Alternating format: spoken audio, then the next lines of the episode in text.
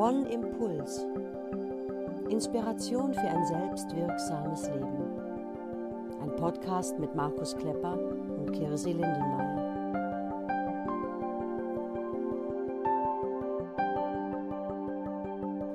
Hallo und herzlich willkommen zu unserer 13. Folge von unserem Podcast One Impuls. Wir sind Markus Klepper und Kirsi Lindenmeier. Genau, und äh, Markus, heute müssen wir oder dürfen wir wieder mit Korrekturen starten. Hatten wir ja jetzt tatsächlich äh, gefühlt mal eine Folge nicht. Heute ist es wieder soweit. Wer uns schon eine Weile hört, weiß, ähm, wir sind, wir haben es beide nicht so mit Zahlen und wir haben oder ich habe letztes Mal die elfte Folge anmoderiert. Dabei war es die zwölfte, richtig, Markus? Oder schmeiße ich es jetzt schon wieder das durcheinander? Stimmt, ja, Zahlen Gut. ist auch nicht so meine Welt, aber es war letztes Mal die zwölfte. Und dann ist es heute die verflixte 13. Die verflixte 13, genau, Markus. Und es gab noch eine Korrektur, die wir hinterher schieben wollten. Ja, wir haben ja letztes Mal ähm, darüber gesprochen, dass es aus dem deutschen Sprachgebrauch zwei Worte gibt, die sich auch ins Angelsächsische gerettet haben. Einmal das Wort German Angst und das andere Kindergarten. Und es gibt tatsächlich noch zwei weitere Worte, die im Englischen als Deutsch benutzt werden. Einmal das Wort Volkswagen und Blitzkrieg. Danke an unseren aufmerksamen Hörer, der uns immer wieder darauf hinweist. Ja, wirklich. Auf diese kleinen, so als Faktenchecker. Ja, wir haben wirklich aufmerksame Hörer und Hörerinnen, die immer mal wieder uns mhm. kontaktieren und sagen, mm, da äh, gibt es noch was zu korrigieren, da, korrigieren. Dafür sind wir sehr dankbar. Ja, Markus, heute geht's weiter mit dem Thema ähm, Fragen des Lebens, nenne ich es jetzt mal so ganz platt. Und wir haben uns auch mhm. wieder entschieden, zwei Folgen draus zu machen, weil wir ähm, ja auch erstens, weil es wieder ein wichtiges Thema ist und weil es einfach auch schön ist, diesen diesen Raum zu haben, die Zeit, um Dinge erklären zu können. Und es gibt ja auch einen unmittelbaren Zusammenhang zu unseren letzten beiden Folgen, wo es um Gefühle ging. Möchtest du den erstmal darstellen?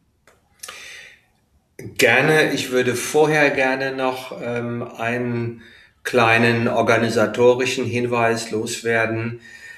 Die Abstände zwischen den Folgen, also jetzt mal auch, wir hatten eine lange Sommerpause, und die Abstände zwischen den Folgen werden jetzt wahrscheinlich ein wenig größer werden.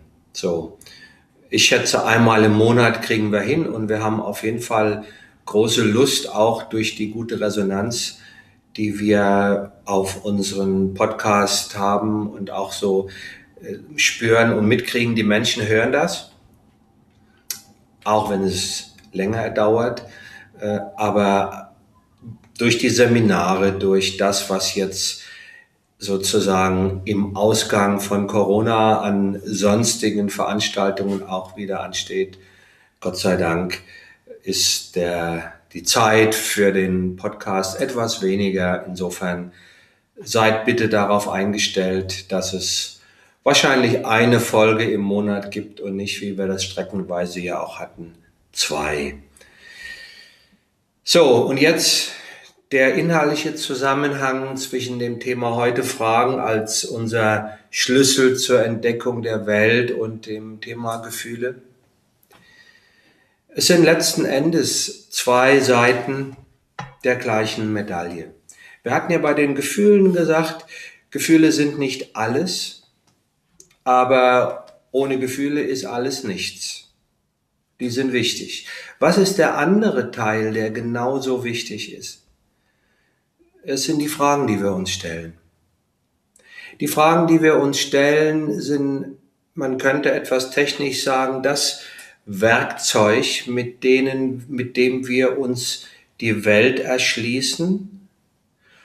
Und das Werkzeug, das sollten wir in seiner Wertigkeit begreifen. Was heißt das?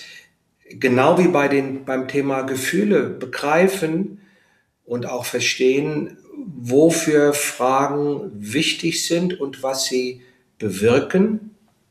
Das hatten wir ja auch bei dem Thema Gefühle. und zum anderen auch lernen, mit unseren Fragen, mit diesem wichtigen Werkzeug auf eine gute Art, auf eine konstruktive Art umzugehen und eine konstruktive Art, die Welt zu entdecken und zu erforschen, ist immer dann, wenn sie mir Zuversicht verleiht, wenn sie mir Selbstwirksamkeit schenkt, wenn sie mir ein Gefühl vermittelt, da könnte noch was gehen und ich könnte an diesem Prozess beteiligt sein. Leider Gottes aber da kommen wir wahrscheinlich im Lauf äh, der Folge dazu, haben viele von uns aus naheliegenden Gründen, die wir auch erläutern werden, instinktiv etwas anderes gelernt. Fragen stellen wir beständig, das kann unser Gehirn überhaupt gar nicht anders. Man kann lernen, etwa in der Meditation, das runterzufahren und abzustellen und sowas wie auf Englisch Peace of Mind, also so eine Ruhe der Gedanken zu erlernen. Jeder, der das äh, schon mal versucht hat, weiß, es ist schwierig. Aber zu erlernen, die richtigen Fragen zu stellen, das ist essentiell und darum soll es heute in der ersten Folge gehen, also um den Background der Fragen und dann in der zweiten Folge uns mit den Fragen äh, zu beschäftigen, die uns gute Gefühle und damit auch den Schlüssel zur Selbstwirksamkeit eröffnen.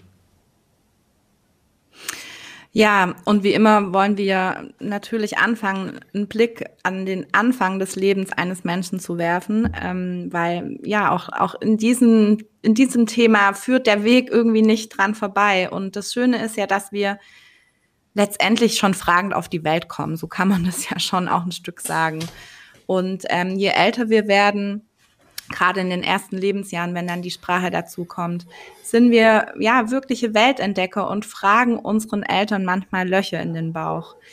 Markus, wie, wie ist es gerade in den ersten Jahren? Was ist da wichtig? Was lernen wir als Kinder über Fragen ans Leben? Ja, die Fragen ans Leben, äh, manche werden sich noch daran erinnern. Äh, das war ja auch so ein Thema beispielsweise in der Kindersendung Die Sesamstraße, Ernie und Bert. Ja, und 1973 war so ein Sesamstraßen-Song, ich glaube, das war auch irgendwo so ein, so ein Jingle, der, die, das, wieso, weshalb, warum, wer nicht fragt, bleibt dumm. Den kenne sogar ich noch aus meiner Kindheit. Den kennst du ja, wer nicht fragt, bleibt dumm. Oder es gibt auch äh, diese Serie von, äh, diese Arte-Serie jetzt, die ist relativ äh, neu. 2015 war das, wenn ich es richtig erinnere, von einem klugen Professor Schnauzbart. Die hieß, wer nicht fragt, stirbt dumm. Da steckt schon drin, wie wichtig es ist, Fragen zu stellen, und auch, wie wichtig es ist, die richtigen Fragen zu stellen. Denn eines ist auch klar, wenn ich die falschen Fragen stelle, werde ich wahrscheinlich keine richtigen oder keine hilfreichen Antworten erhalten. Also einmal Fragen ist wichtig und zum anderen die richtigen Fragen zu stellen ist genauso wichtig. Und wir haben ja, du hast es erwähnt, sorry? Ja, also ich wollte nur sagen, das Spannende finde ich ja, dass wir als Kinder, wenn wir da jetzt gleich nochmal drauf gucken, eigentlich nicht die falschen Fragen stellen, sondern auch das irgendwie erstmal erlernt wird, indem uns vielleicht auch Fragen gar nicht beantwortet werden. Das wollte ich kurz hinzufügen. Na, als Kinder sind, ja, als Kinder ist ja alles neu. Und die, die Gabe und das Geschenk äh, des Lebens an uns Kinder ist unsere Neugier, unsere Offenheit, unser Staunen, unsere Bereitschaft, alles in den Mund zu stecken und auseinanderzunehmen und auch äh, Fragen zu stellen, die unsere Eltern äh, oft auch in, in Nöte bringen. Ja, das Bild ich, ich greife es gerne nochmal auf, Kirsi, was du vorhin benannt hast, so diese, diese Metapher von uns Menschen oder von uns Kindern als Weltentdecker. Wir haben es in, der, in den ersten beiden Folgen, wo es um das Thema Haltung ging, haben wir so das, das gegenübergestellt, dass unsere Haltung eigentlich nicht die sein sollte, uns vor der Welt zu verstecken. Das kennen die meisten, sondern die Welt zu entdecken. Wie machen wir das als Kinder? Wir machen das über Beobachten, über Nachahmen und über Fragen stellen. Ja, zunächst beobachten wir die Eltern, die Vorbildfunktion unserer Eltern, darüber haben wir ja auch oft gesprochen. Wir beobachten sie, wir machen es ihnen nach, wir imitieren sie und erwerben so ganz intuitiv und ganz spielerisch im besten Fall, wenn die Eltern uns das vorleben, Lebenskompetenz. Ein gutes Beispiel, was wir alle kennen, ist das Erlernen der Muttersprache. Wir hören sie, die ganze Zeit. Wir fangen an, sie nachzuplappern. Wir machen die Laute und die Sprache nach, die wir ständig hören. Und irgendwann können wir sie dann und dann kommt halt die Schule und vermittelt Grammatik und Rechtschreibung und äh, all diese Feinheiten. Aber wir können schon vorher, wenn die Eltern eine gute Sprache haben und sich gut auch artikulieren und auch differenzieren, dann haben wir das schon on board, wenn wir in die Schule kommen. Und dann im nächsten Schritt kommt, kommen die Fragen. Wir beobachten etwas, wir beobachten ein Schiff, was aus schwerem Stahl besteht und es geht nicht unter. Und wir fragen, wieso können Schiffe schwimmen? Wir sehen ein Flugzeug, was auch ganz schwer ist und wir fragen, wieso können Flugzeuge fliegen? Wieso muss Mama oder Papa arbeiten? Warum muss ich meine Zähne putzen? Warum muss ich zur Schule? Oder aber auch, warum meint die Mama? Warum ist der Papa so wütend? Oder bist du traurig, Mama?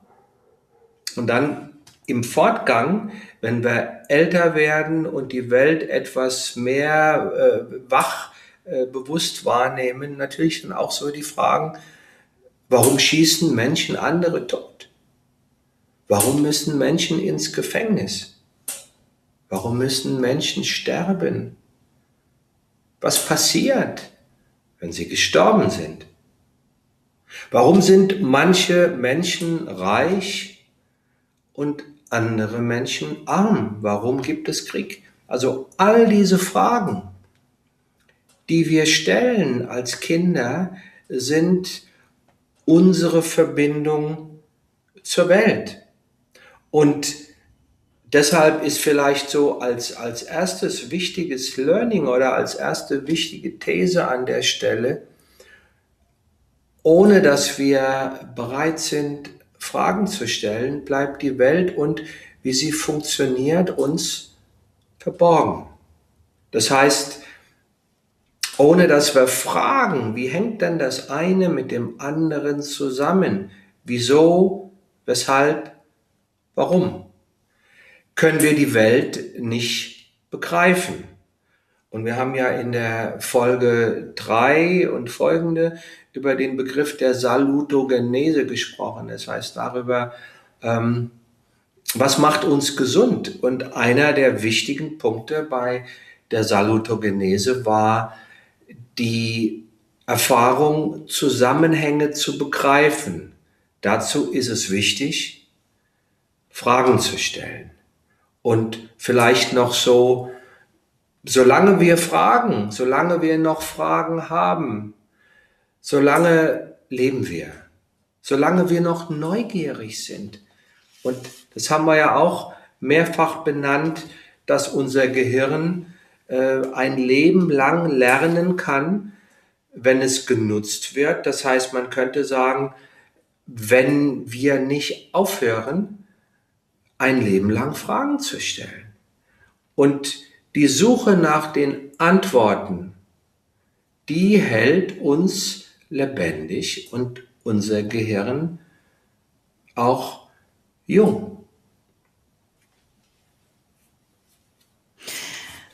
Ja, ich liebe ja Kinderfragen. Ich war ähm, erst gestern mit ein paar Kindern unterwegs und die haben mir ähm, hm. so abgefahrene Fragen zu meinem Hund gestellt, wo ich selber manchmal dachte, ja, gute Frage eigentlich, wie erkläre ich Ihnen das jetzt? Und wie also diese Lebendigkeit mhm. zu spüren, ne, die die haben, diese Neugier, das ist unfassbar. Also liebe Eltern, freut euch über jede Frage eurer Kinder, ähm, genau. über die Lebendigkeit. Und zugleich muss man ja auch sagen, ist es auch manchmal ganz schön anstrengend. Also dieses, äh, dieser Spruch, du fragst mir noch ein Loch in den Bauch, der kommt ja auch nicht von ungefähr. Du hast jetzt auch Und schon der ist so scheiße. Ja, der ist eigentlich scheiße. Ja. Also der ist natürlich aus Sicht der Eltern äh, benennt er etwas, was nachvollziehbar ist. Aber die, die, der Subtext ist, hör auf, Fragen, Fragen zu stellen. Und der ist ganz schädlich. Ja. Ja, das stimmt. Wobei es, äh, ich muss dazu sagen, es gibt auch noch blödere Sprüche, aber du hast schon recht. Also aufzuhören zu fragen ist als Kind nicht gut. Du hattest jetzt schon angedeutet, Markus, es gibt ja also gerade die, die Fragen, die ich auch gestern zu meinem Hund bekommen habe oder über Flugzeuge oder über Schiffe, das sind ja irgendwie Fragen, die man noch gut erklären kann. Und dann gibt's natürlich aber auch ganz unangenehme Fragen, ne? über den Tod, über wie, ja, wie funktioniert auch Leben, wie funktionieren diese ernsthaften Dinge, wie erklärt man einem Kind, warum schießen Menschen auf andere Menschen? Was, ähm, was ist denn für die Eltern gut zu wissen? Also wie, wie sollen sie mit ähm, den Fragen umgehen? Jetzt nicht nur mit den schwierigen, sondern insgesamt, aber mit den schwierigen vielleicht ganz besonders. Das ist eine gute Frage. ja. Die Haltung der Eltern ist äh, das A und O, wie so oft. Ja, was brauchen Eltern, um diese, dieses unfassbar sinnstiftende Potenzial im Bewusstsein ihrer Kinder zu unterstützen. Also, oder anders gesagt, mit welcher Haltung machen Eltern ihre Kinder fit für die Komplexität des Lebens? Sie brauchen zunächst mal Verständnis und Respekt für die Fragen der Kinder. Also dieser Satz, den ich gerade eben gesagt habe, das ist eine gute Frage. Wie wichtig ist das, weil der Subtext verbal oder nonverbal häufig kommuniziert wird, ja du mit deinen blöden Fragen. Eine Frage wirklich zu respektieren, indem ich sage, ey, ist eine gute Frage, ist eine gute Haltung. Sie brauchen Geduld. Sie brauchen Zeit.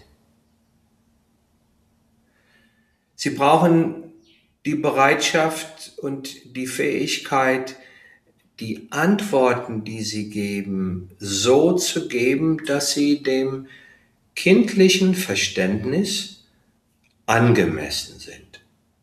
Wir kennen ja so diesen, diesen, dieses Sprichwort, wie sag ich's meinem Kinde? Ja, wie sag ich's meinem Kind? Anders als meinem Partner oder anders als meinem Kollegen oder auch anders als meinem Vater oder meiner Mutter. Kindgerecht. Und ein Satz, den ich auch öfter mal in dem Zusammenhang höre, wenn Dinge so richtig oder auch selbst benutze. Wenn Du weißt, ich bin ein großer Crack in Naturwissenschaften, nämlich überhaupt nicht. Hm? Dann äh, sage ich manchmal, du erklärst mir bitte wie einem Dreijährigen. Mach dir die Mühe, das so zu erläutern, dass ich das auch ohne große Vorkenntnisse verstehen kann. Und was ganz wichtig ist, Kinder spüren, wenn Eltern lügen. Das ist für sie überlebensnotwendig. Das heißt, Eltern sollten aufrichtig sein.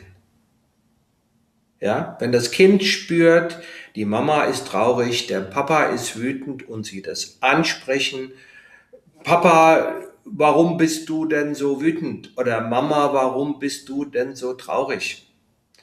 Und die Mama sagt, nö, nö, ich bin gar nicht traurig. Dann hat das Kind zwei verschiedene Informationen. Eine, die aus seiner eigenen Wahrnehmung stammt.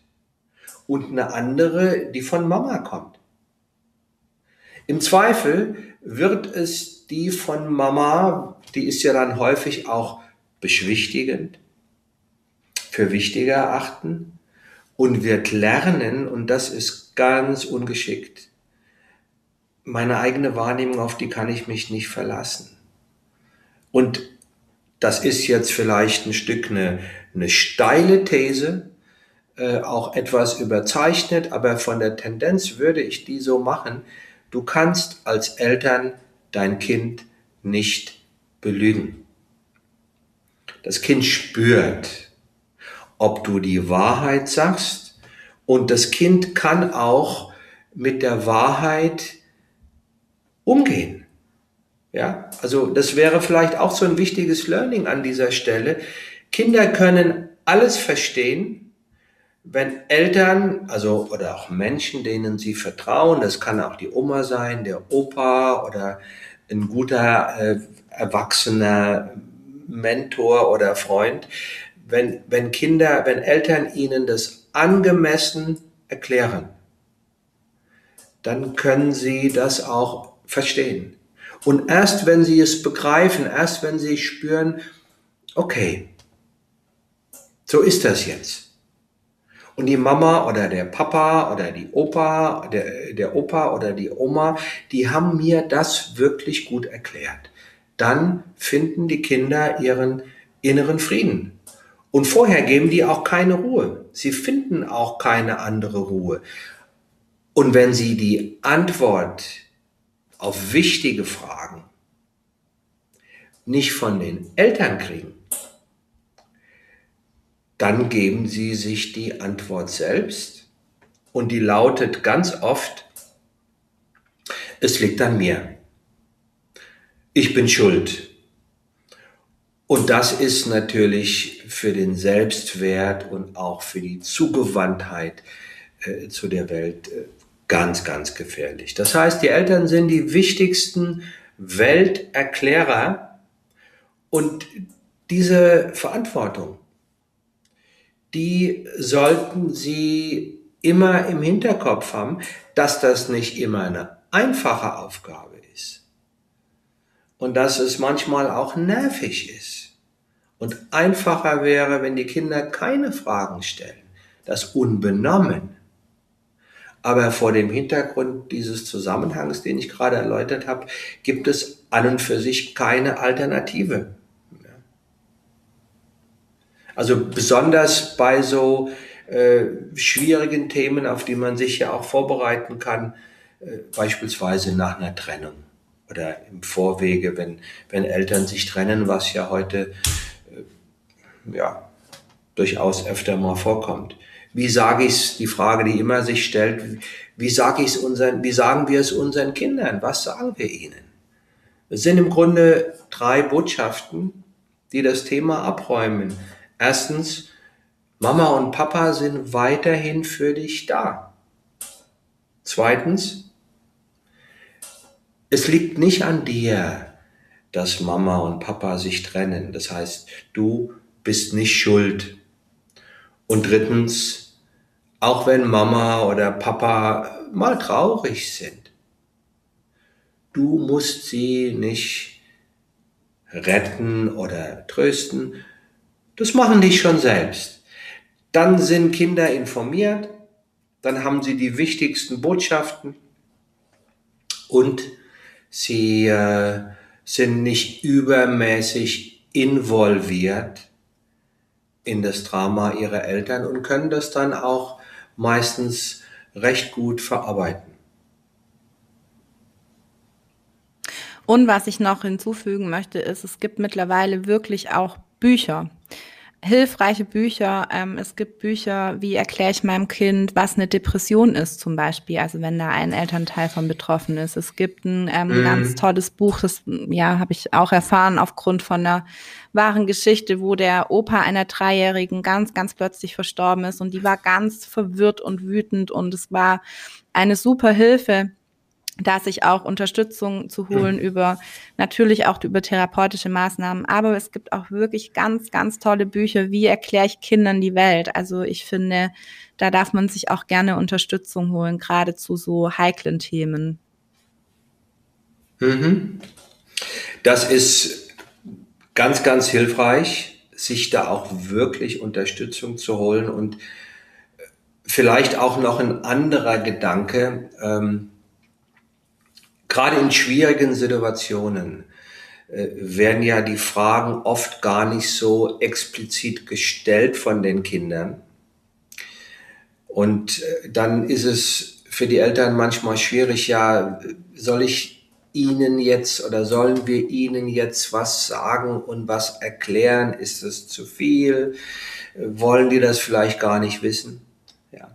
Über die Geschichten, die wir ihnen erzählen, können wir Fragen, die vielleicht in der Luft liegen, aber noch nicht gestellt werden oder die auf eine Art und Weise gestellt werden, wo ich jetzt nicht so genau weiß, ist das jetzt wirklich eine Frage? Hm?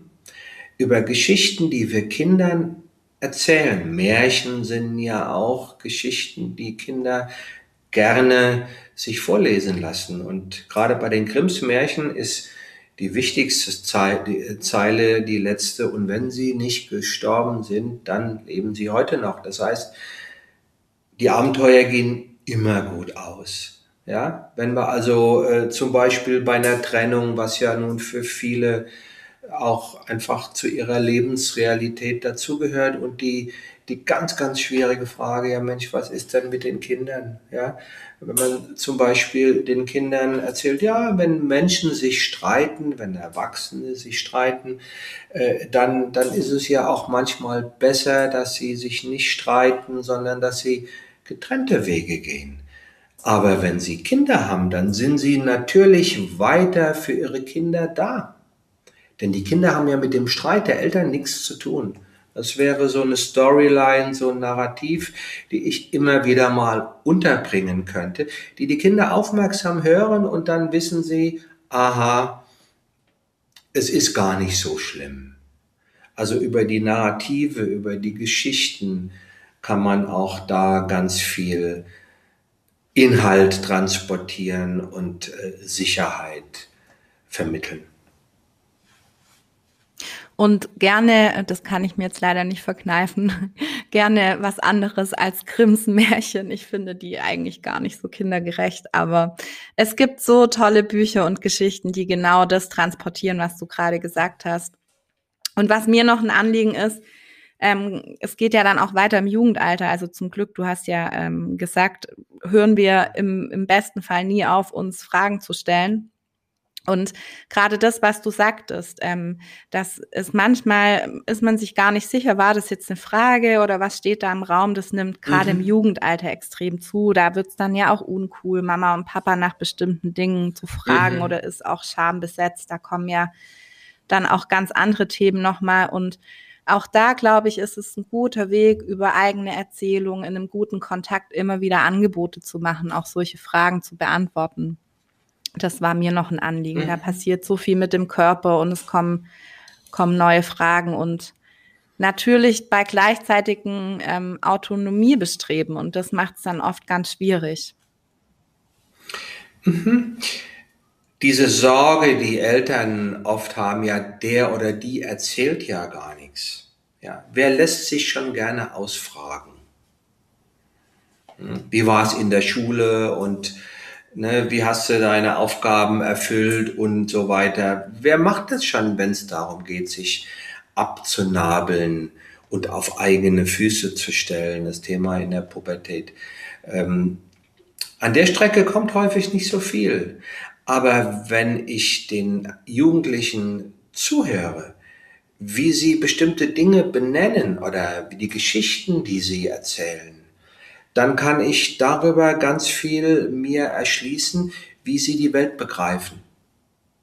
Ich hatte mal einen, einen 17-jährigen Jugendlichen, mit dem ich regelmäßig äh, gearbeitet habe. Seine Mutter hatte das angebunden, äh, einge, eingestielt und äh, er war am Niederrhein und wir haben alle 14 Tage telefoniert und er war sehr leistungsorientiert und, und äh, auch, ne, also sein Leben war nicht glücklich, obwohl's, obwohl er in der Schule gut war und dies und das. Und eines Tages erzählte er mir so aus dem Off, ähm, wie das dann war, so mit der Trennung seiner Eltern und mit seinem Vater und mit seiner Mutter und dass das Leben irgendwie ja auch so blöd nur so ist, weil er damit auf eine blöde Art und Weise umgeht und dass das ja auch gar nicht anders sein kann. Und ich hörte, okay, der hat mir jetzt seine Erklärung geliefert, warum es ihm so schlecht geht.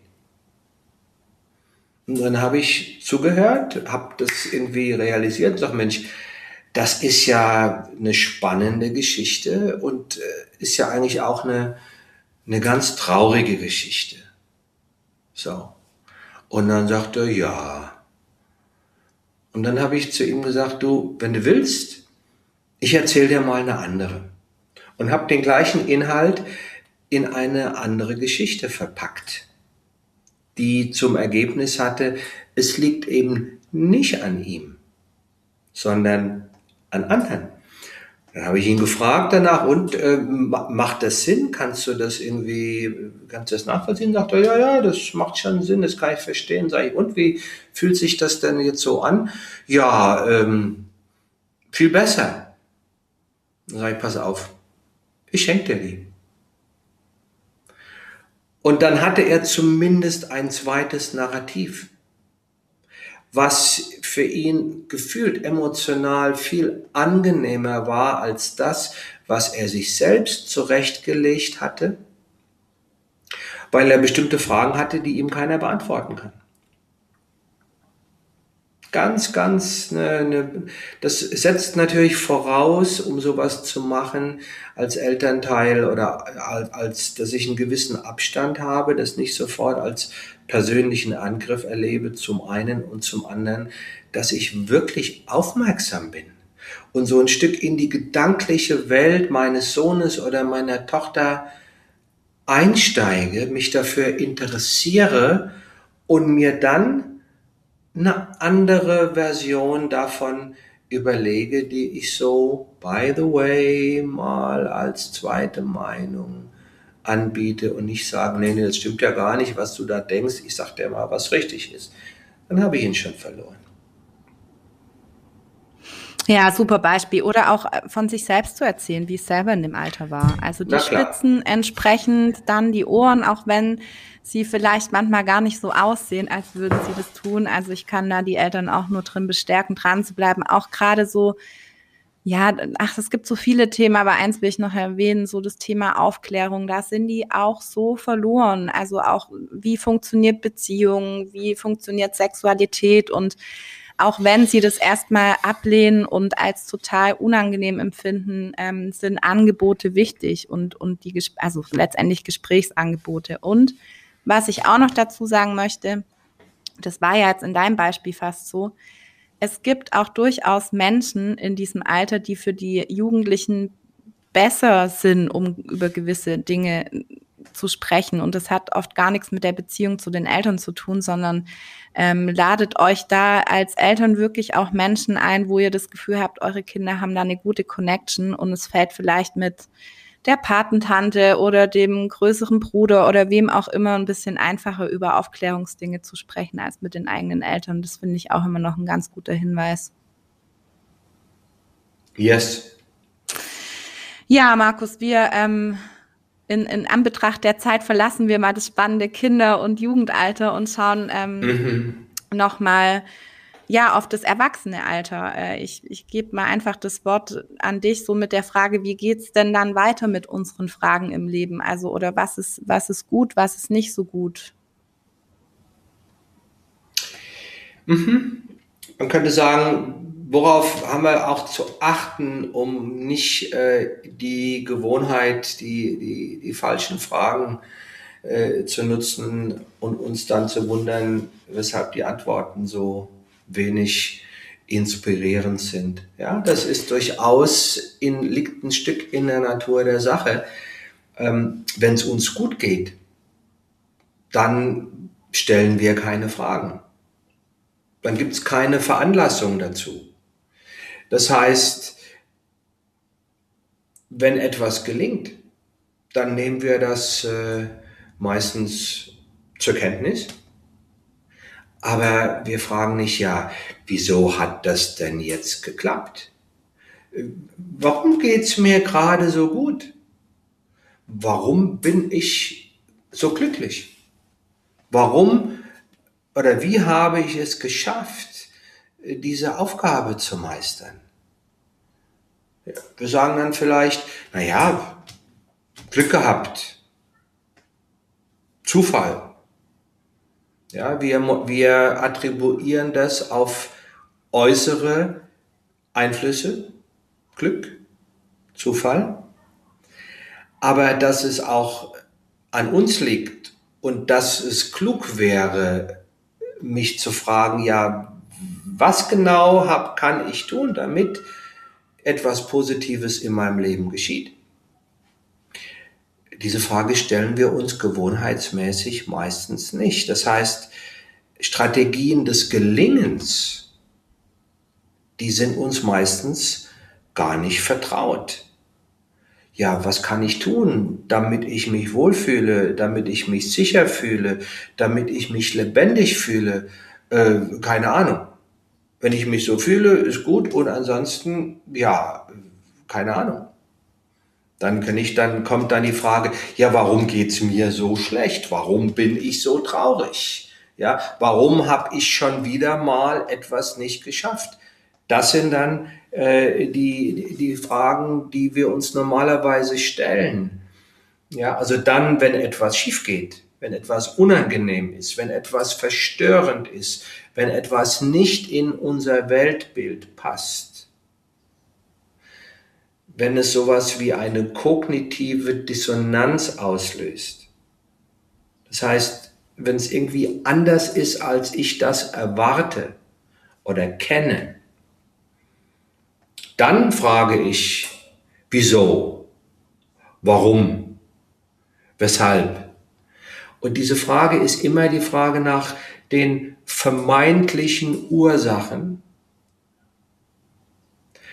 und ich sage deshalb vermeintlich, weil ob das, was dann kommt, wirklich die Ursache ist, darüber müsste man dann auch nochmal gesondert äh, äh, einsteigen. Und selbst wenn es die vermeint, wenn es die Ursache wäre, sagt es noch gar nichts darüber aus. Ja, äh, was äh, könnte denn eine Lösung sein? Und eben gerade aus Kinderperspektive, aber auch aus der Perspektive eines Jugendlichen in dieser verrückten, schwierigen Zeit der Pubertät, wo die Welt einmal komplett sich auf eine neue, also auf links dreht oder auf, auf rechts, von Kind, von Jugendlichem zum Erwachsenen, vom Jungen zum jungen Mann, vom Mädel zur jungen Frau. Äh, gibt es so unfassbar viele Fragen und es gibt so unfassbar viele Möglichkeiten der Enttäuschung, der Ablehnung, der Zurückweisung, die alle mit den Fragen verbunden sind, ja, wieso? Und eine Antwort, die immer funktioniert, ja, weil ich verkehrt bin weil ich dumm bin, weil ich nicht liebenswert bin, weil ich zu viel bin, weil ich zu wenig bin, weil ich selber dran schuld bin. Diese Antworten, die beenden den Suchprozess. Damit ist die kognitive Dissonanz, diese Spannung, vorbei. Ich weiß jetzt, warum. Nur diese Antwort ist erstens in aller Regel falsch und zweitens ist sie für unseren Selbstwert Gift. Ja, das heißt, durch diesen Zusammenhang, dass wir dann, wenn alles gut läuft, in der Regel keine Fragen stellen und dann, wenn irgendwas nicht gut läuft, Fragen stellen und Fragen stellen, die uns nach vermeintlichen Ursachen äh, orientieren, äh, erlernen und etablieren wir Fragen mit Problemen zu verbinden und nicht mit Lösungen. Und ähm, das ist dann, wir sind in unserer Weltentdeckung problemfokussiert. Statt lösungsfokussiert zu sein und das, was unsere Realität, unsere innere, erlebte, konstruierte oder auch gefühlte Wahrheit ist, wird bestimmt durch die Aufmerksamkeit, durch den Fokus unserer Aufmerksamkeit. Ja, so als wäre, man könnte jetzt das so als vielleicht ein bisschen einem Bild sagen, dass unser Gehirn äh, könnte man in zwei Bereiche teilen, in den Denker und in den Beweisführer. Das ist eine Metapher von Robert Anton Wilson, einem Zukunftsforscher. Ja, der Denker denkt, der Beweisführer beweist, was der Denker denkt. Wenn der Denker denkt, erklär mir mal, warum ich schon wieder äh, nicht das und das geschafft habe. Dann geht der Beweisführer los und sucht nach Gründen und sagt, ja, weil du blöd bist. Ach so, okay. Und das ist halt irgendwie eine ganz, ganz äh, ungeschickte Art und Weise, mit Fragen umzugehen. Es gibt in der Psychotherapie, die ja auch so häufig die Tendenz hat, nach den Problemen zu fahnden, statt nach den Lösungen äh, zu suchen, gibt es diese, die Wunderfrage aus der Kurzzeittherapie des mittlerweile verstorbenen Steve DeShazer. So. Einmal angenommen, alle Probleme, die Sie mir jetzt geschildert haben, wären vorbei. Wie würde Ihr Leben dann aussehen? Mhm. Die Standardantwort, insbesondere jetzt so bei uns in Deutschland, ja, aber die sind ja noch nicht vorbei. Ja, aber einmal angenommen, die wären vorbei. Ja, aber die sind doch noch nicht vorbei. Was der Bauer nicht kennt, das frisst er auch nicht. In USA, wo man da ein anderes, andere Herangehensweise an viele Themen hat, dort funktioniert das in Deutschland eher nicht so sehr, weil so diese Fokussierung auf äh, Probleme äh, bei uns halt einfach auch Methode hat oder Tradition. Das heißt, ein Learning an der Stelle, was die Qualität und die Art der Fragen anbelangt, könnte sein, um Fragen konstruktiv zu nutzen, ist es wichtig, ein zuversichtliches Bild der Welt in uns zu schaffen. Und bei den Fragen, die wir stellen, intuitiv, erlernt, gewohnheitsmäßig, uns immer wieder mal auf einer Metaebene zu fragen, zielen die Fragen auf vermeintliche Ursachen und machen damit das Problem unter Umständen noch größer oder suchen die Fragen nach möglichen Lösungen. Und ein zweiter wichtiger Punkt ist diese kognitive Dissonanz, dass etwas Spannung in mir auslöst. Wieso? Das ist doch eigentlich gar nicht, kenne ich gar nicht so. Ja? Die Spannung gilt es auf erwachsene Art und Weise auch ein Stück auszuhalten und nicht mir die erstbeste Antwort einzureden oder geben zu lassen, die zwar die Spannung minimiert, aber das Problem im Ergebnis vergrößert und meine Selbstwirksamkeit beschädigt.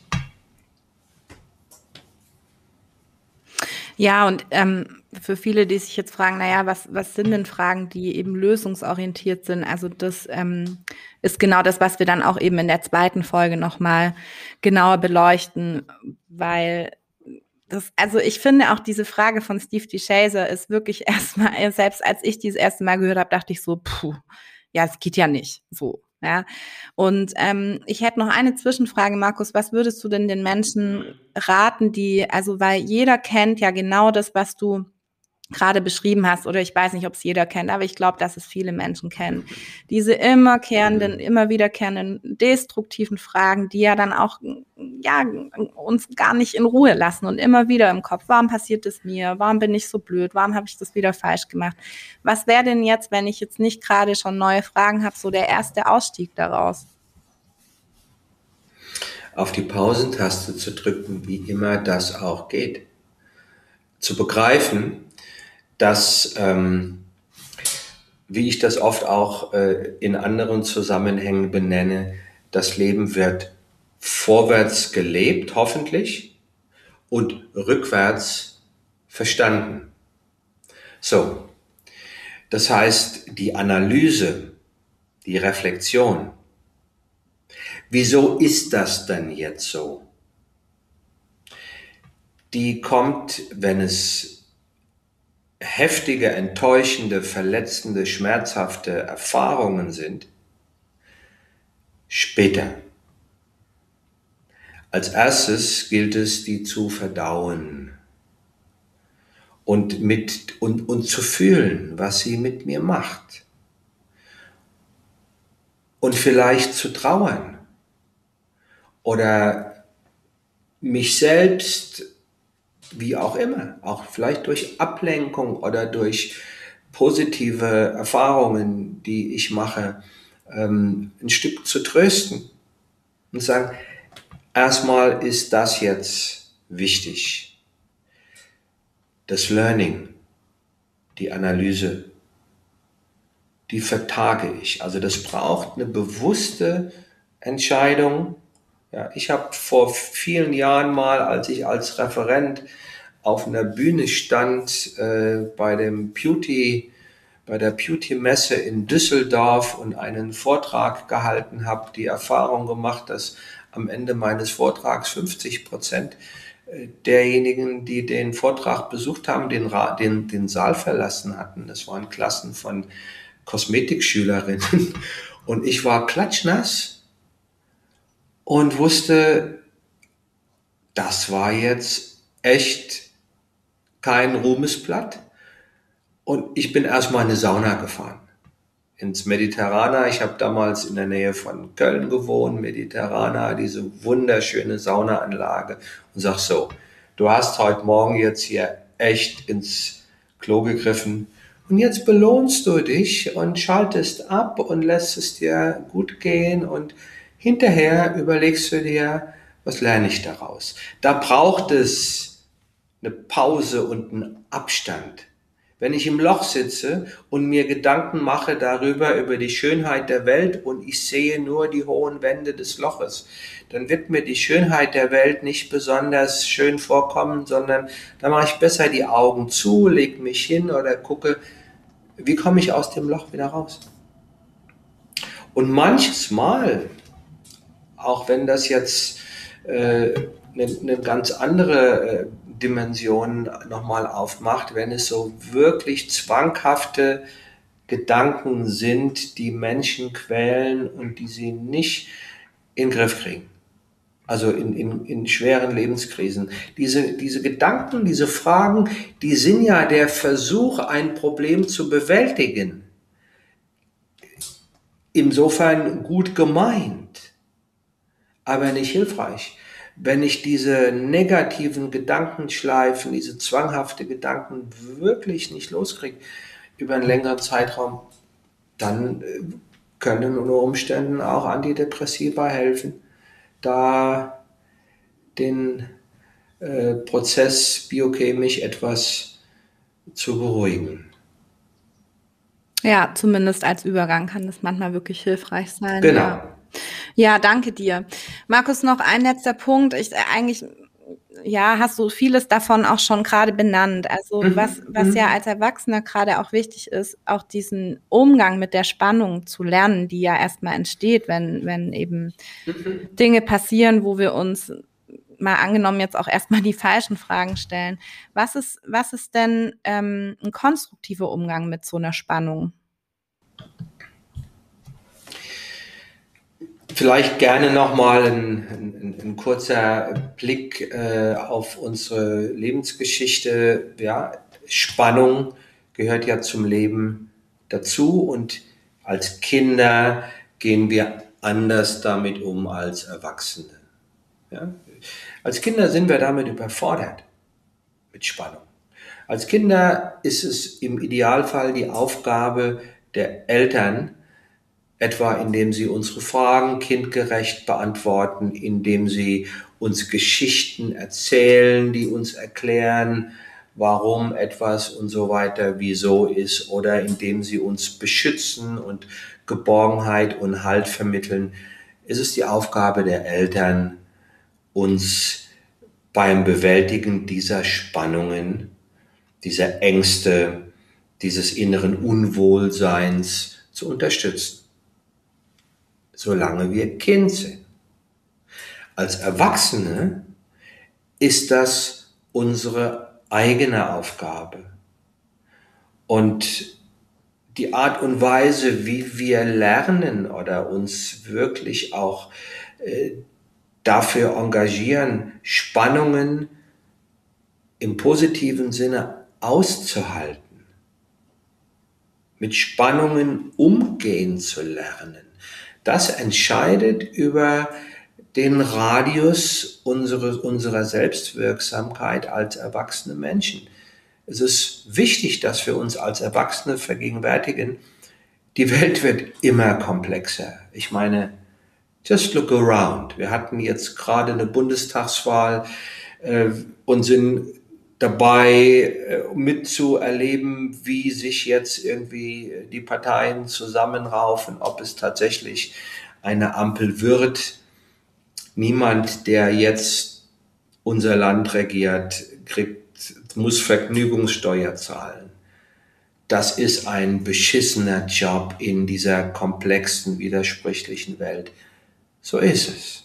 Ja, die Herausforderungen, die Aufgaben, denen wir uns gegenüberstehen. Die werden im Lauf des Lebens nicht, nicht kleiner, die werden größer. Wir sind als Erwachsene ständig mit inneren und mit äußeren Spannungen konfrontiert. Und wir haben ständig die Aufgabe, durch eine entsprechende Haltung und durch ein hohes Maß an Selbstwirksamkeit mit diesen Spannungen umzugehen einfache Antworten auf komplexe Fragen, also das, was aus populistischen Kreisen oft suggeriert wird, sind niemals eine Antwort. Die Frage, wer ist schuld? Der böse Nachbar, der Ausländer, die Sündenbockrolle, ist keine adäquate um Antwort auf äh, die Spannungen, weil damit wird ja kein Problem gelöst. Es wird ja nur verlagert. Vogelstrauß, verdrängen, verleugnen, wegschauen, auch das ist keine Strategie, die auf Dauer der Aufgabe gerecht wird die Strategie, die uns wirklich in die Lage versetzt, mit Spannungen und mit Herausforderungen und mit Problemen umzugehen, ist, wie, stärken, wie stärke ich meine Selbstwirksamkeit? Was kann ich tun, um Zusammenhänge zu begreifen, und nach Impulsen zu fahnden, die mir zeigen, aha, an der und an der und an der Stelle könntest du mal dies oder sel oder jenes ausprobieren und deinen Beitrag leisten. Nach Strategien zu fahnden, unsere Resilienz haben wir ja auch ausgiebig darüber gesprochen, unsere körperliche und auch seelische Widerstandsfähigkeit zu steigern. Das heißt, es ist letzten Endes der Umgang nicht mit, mit, mit den Ressourcen in meinem Inneren, in meiner Seele, die die einzige wirklich konstruktive Antwort ist, mit den Spannungen und den Herausforderungen der Welt umzugehen und jetzt der Bogen zu den Fragen. Wir haben jetzt eine ganze Weile darüber gesprochen, wie wichtig Fragen sind, dass es gute und weniger gute Fragen gibt, dass wir häufig aus naheliegenden Gründen gelernt haben, wenn wir schon Fragen stellen, mit den Fragen unterwegs zu sein, die uns eher schwächen statt stärken. Glücklicherweise, und das ist dann ein Thema für die nächste Folge, gibt es auch Fragen, die genau das Gegenteil tun. Wir nennen sie die, die Fragen der Kraft. Fragen, die wir uns stellen können und damit Schritt für Schritt diese inneren Ressourcen, und das sind dann auch wiederum Gefühle, energetische Zustände, in uns wachzurufen, die uns, ähm, ja, die Lust am Leben, die Lust am Gestalten, die Lust am Verändern ähm, wieder vermitteln.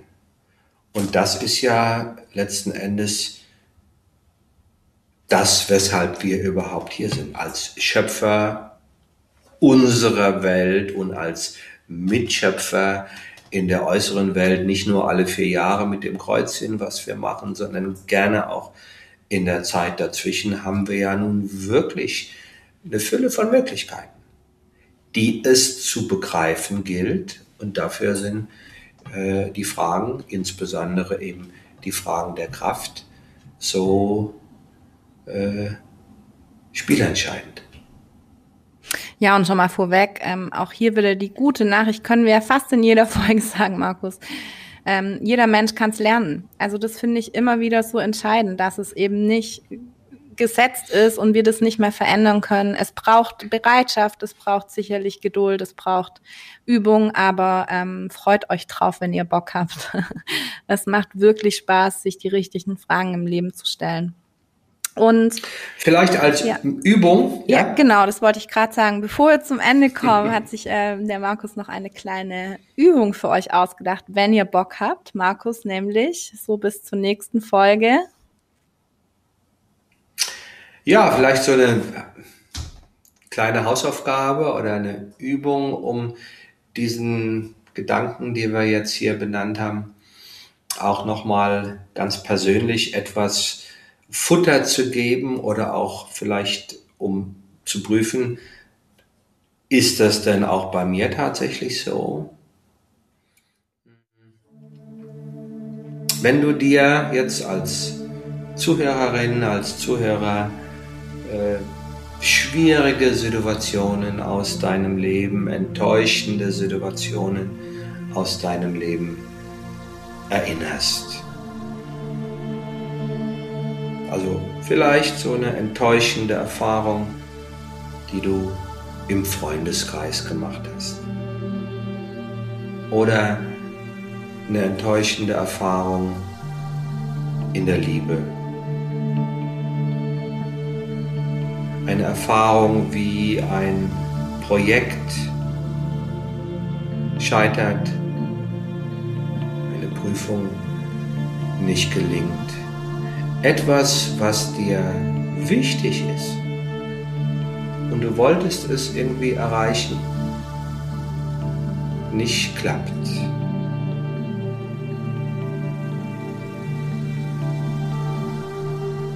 Welche Fragen kommen dir als erstes in den Sinn? Gibt es sowas wie eine spontane Frage, wo du weißt, die wird sich mir wahrscheinlich als erstes aufdrängen? Wie gehst du gedanklich über die Fragen, die du dir stellst,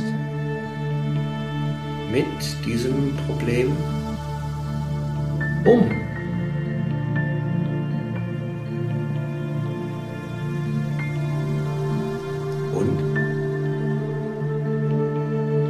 Was löst das, was lösen diese Fragen, diese Gedanken dir aus. Verstärken sie dein Gefühl von Selbstwirksamkeit und Zuversicht? Ja, ich kann was daraus lernen. Ich kann es beim nächsten Mal noch besser machen. Oder aber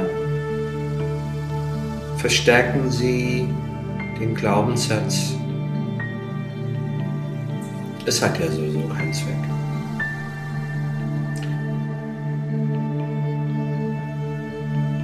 Gerne vielleicht auch bis zu unserer nächsten Folge, ja, wenn wir, wenn du derlei Erfahrungen machst, kleinere oder größere, einen Moment innehalten und dich beobachten, mit welchen Strategien bist du unterwegs, wenn dir das Leben Knüppel zwischen die Beine wirft, um so einen Status quo zu ermitteln,